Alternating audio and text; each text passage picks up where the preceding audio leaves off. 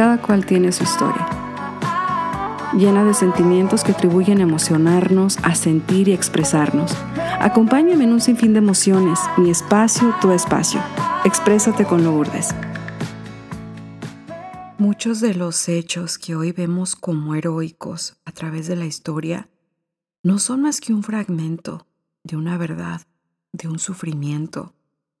Se repiten a diario en diferentes lugares del mundo, separando familias y muchas de ellas viviendo tragedias que quizá pudieran haber sido evitadas o que no deberían de suceder. SafeAtLast.com estima que cada año aproximadamente 8 millones de niños son denunciados como desaparecidos. Es una cifra entristecedora porque ataca a los más vulnerables e indefensos. La siguiente narrativa de este episodio puede ser sensible para algunos de ustedes.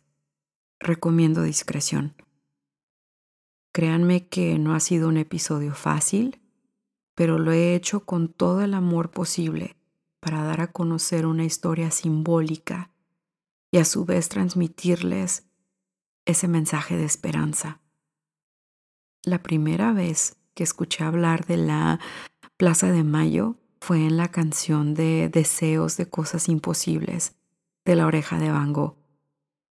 Hacen una leve mención sobre una espera, pero en su momento no entendí esa estrofa de la canción Años más tarde, en un festival de cine local, La LIF, estaría viendo el documental dirigido por Estela Bravo, ¿Quién soy yo? Y todo tuvo sentido. Remontémonos a la Argentina entre 1976 y 1983. En esta época hubo una dictadura militar donde 30.000 personas fueron desaparecidas sin dejar rastro, incluidos 500 niños, muchos secuestrados con sus padres o nacidos y desaparecidos en cautiverio.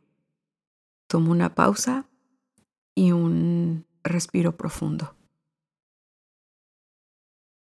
La desesperación de estas madres buscando a sus hijos y nietos desafiaron a una dictadura y no impidió que se llevara a cabo la primera marcha en la Plaza de Mayo de Buenos Aires, Argentina, en 1977. La organización de estas madres, que ya serían abuelas, dio fruto a lo que sería la asociación sin fines de lucro de las abuelas de Plaza de Mayo, liderada por Alicia de la Cuadra y otras 11 abuelas en 1980. Durante la dictadura había un sistema de apropiación de bebés y centros de detención ilegal que fueron utilizados como salas de parto entre 1975 y 1980.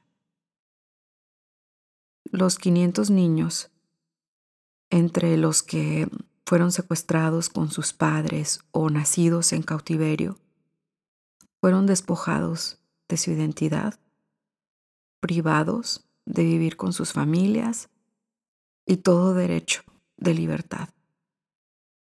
Algunos de estos niños fueron entregados a familias cercanas de las Fuerzas Armadas o de seguridad de aquella época. Otros fueron abandonados en institutos o dados en adopción. La tarea para estas abuelas se dificultaba por la información errónea que recibían tanto de sus hijos desaparecidos como de sus nietos. Y aún más difícil, localizar a los niños cuando a estos les cambiaron la identidad. ¿Y a qué me refiero con cambiarles de identidad? Me refiero a que les dieron otros nombres y fechas de nacimiento, y muchos de ellos fueron registrados con actas de nacimiento falsas. Las búsquedas de aquel entonces eran pieza clave para localizar tanto a los hijos como a los nietos desaparecidos.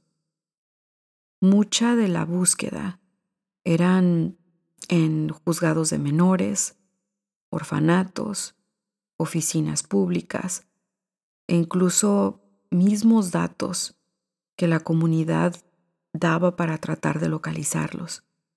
El amor tan grande de estas abuelas para localizar a sus nietos fue mejorando pasando los años. Las campañas de comunicación masivas no solamente llegaron a traspasar la importancia de que estos niños estaban siendo buscados, sobre todo por sus abuelas, sus familiares, pero llevar conciencia de lo que era una adopción de buena fe y una apropiación de un menor. Y aquí les va la diferencia. La adopción de buena fe se refería a, a, personas que no tenían ni la más remota idea de que estos niños estaban siendo separados de sus padres y tenían las actas de nacimiento falsas. Y lo estaban haciendo de buena fe, por ayudar, a diferencia de los que sabían todo el meollo detrás de estas apropiaciones y aún así se quedaban con esos niños. Un avance enorme fue la ciencia genética.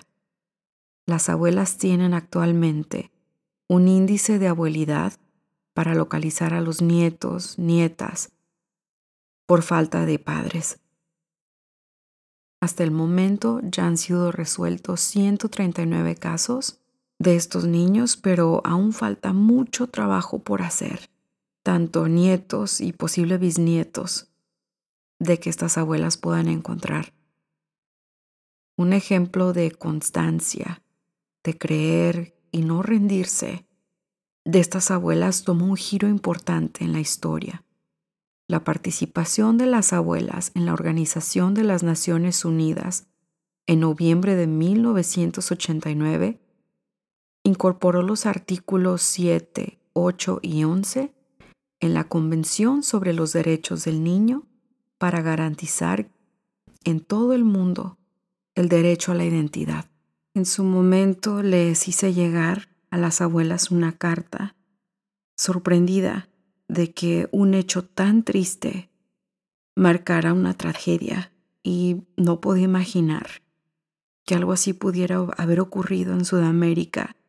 Hay muchos datos de nuestra historia y en cada uno de nuestros países que pasa desapercibida y estamos totalmente ajenos al sufrimiento de los demás.